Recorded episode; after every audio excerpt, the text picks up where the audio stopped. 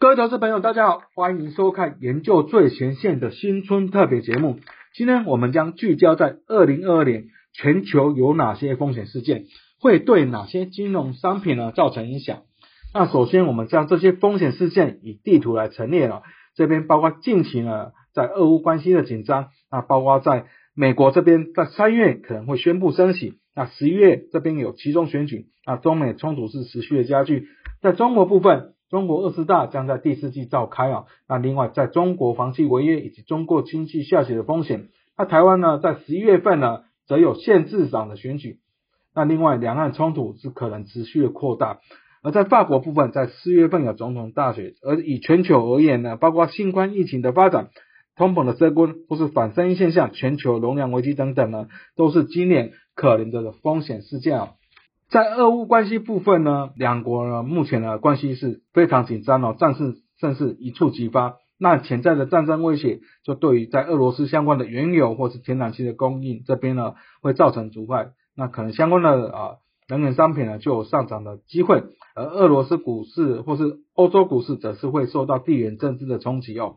那我们看到在乌俄两国这样的地理位置哦。其实乌克兰的边境距离俄罗斯首都莫斯科只有五百多公里这样的距离哦，所以如果乌克兰加入北约或是啊向北约靠拢，让北约在乌克兰境内部署武器，那俄罗斯就会大受威胁哦。所以俄罗斯是要求西方国家是具体的承诺，乌克兰永远不会加入北约这个组织哦。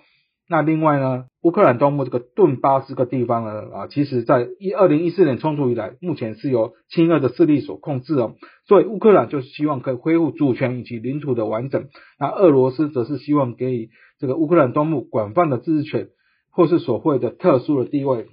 再来，我们看到是在货币危机，那我们知道全球是面临啊这个高通膨的风险。那美国联储会预计在今年三月启动升息，那全年估计有四码这样的升息空间，资金呢可能由新兴市场流出，债务占比较高的经济体或是体积体质不佳的经济体呢，可能会发生资本严重外流的状况。那对于包括南非币啊或是俄罗斯卢布这些新兴市场货币是比较不利的。那我们统计呢，过去一年以来新兴市场货币的升贬值状况呢？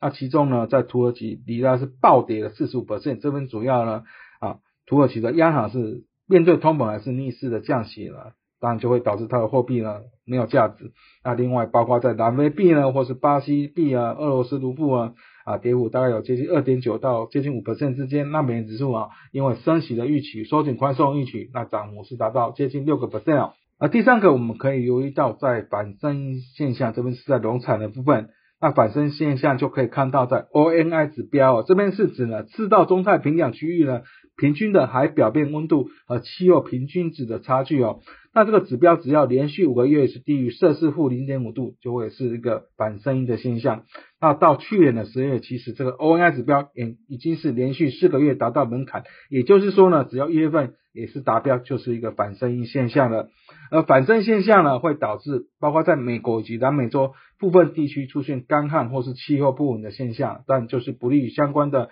像黄豆啊、玉米、咖啡等农作物的生产。那供给短少的状况，当然有基有助于相关期货价格的表现啊。那以过去的历史经验呢，在经历强度较高的反声音现象之后，短时间呢可能会再重复的出现。所以在二零二零到二零二一年之间呢，冬季出现比较明显的反声音现象之后呢，目前的确可能再度出现。那对于啊相关的北美洲部分，主要是在黄豆跟玉米的部分，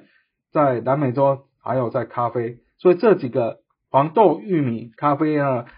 就是狂升现象呢，它可能会受惠的一些价格上涨的农作物，这边可以值得投资人去留意哦。而在中美冲突部分，其实，在拜登总统就任之后，其实市场是认为了啊，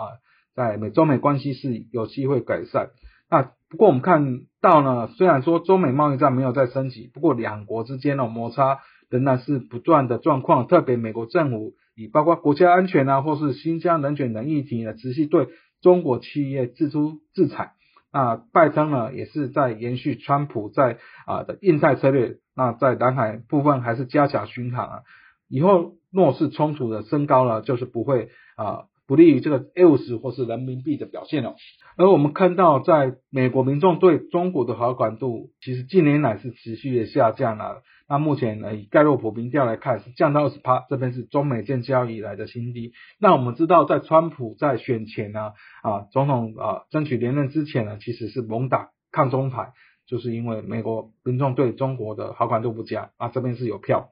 那我们知道，在十月呢，今年十一月呢。美国将举行的其中选举，那拜登这部分呢，目前民调是第一名的状况，预期也会啊仿效川普哦，在对中国是比较强硬的态度。那我们回顾一下，从去年下半年以来，包括呢啊这些美国商务部对违反美国外交政策或是国家安全这个实体名单呢相关的中国企业，制出了一些制裁。那另外包括中国军方的一些相关的公司。或是一些违反了侵害新疆人权的一些黑名单呢，进行一些限制或制裁。那在去年的十二月，国会也通过防止这个维吾尔人这个强强迫劳动法案哦。那我们认为未来层面呢，这个相关中美冲突只会越来越广，包括半导体、五 G 啊这些关键的产业呢，美国制裁力道将会扩大。而最后一个议题，我们认为是在中国的二十大，这个五年一度的中国共产党全国代表大会，预计会是在第四季这边登场哦。那在二零一八年，在习近平修宪了删除国家主席的连任限制之后呢，连任之势呢已经是啊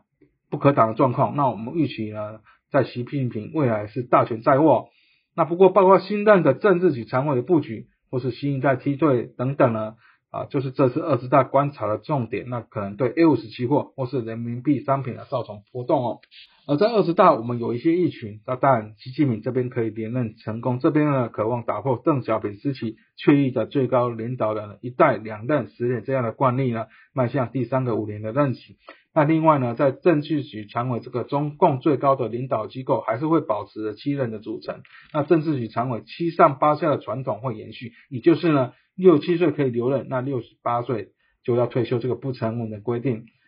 那包括栗战书或是韩战，这个年龄达到六十八岁了，一许就会退休。重点观察是国务院总理李克强，他的职务会